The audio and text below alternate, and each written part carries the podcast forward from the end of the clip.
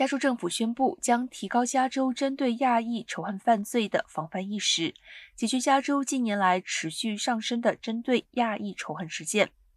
州府将拨出一千四百三十万元给停止仇恨犯罪的获奖社区组织，其中包括加州五个主要地区的领导组织和七十五个计划服务提供商。根据联邦调查局统计。二零二零年，全美由 FBI 调查的针对亚裔仇恨犯罪共二百七十九起，比二零一九年的一百六十一起暴增百分之七十三。加州政府授权加州社会服务局 （CDSS） 与加州亚太裔事务委员会向仇恨犯罪的受害者和幸存者提供直接服务。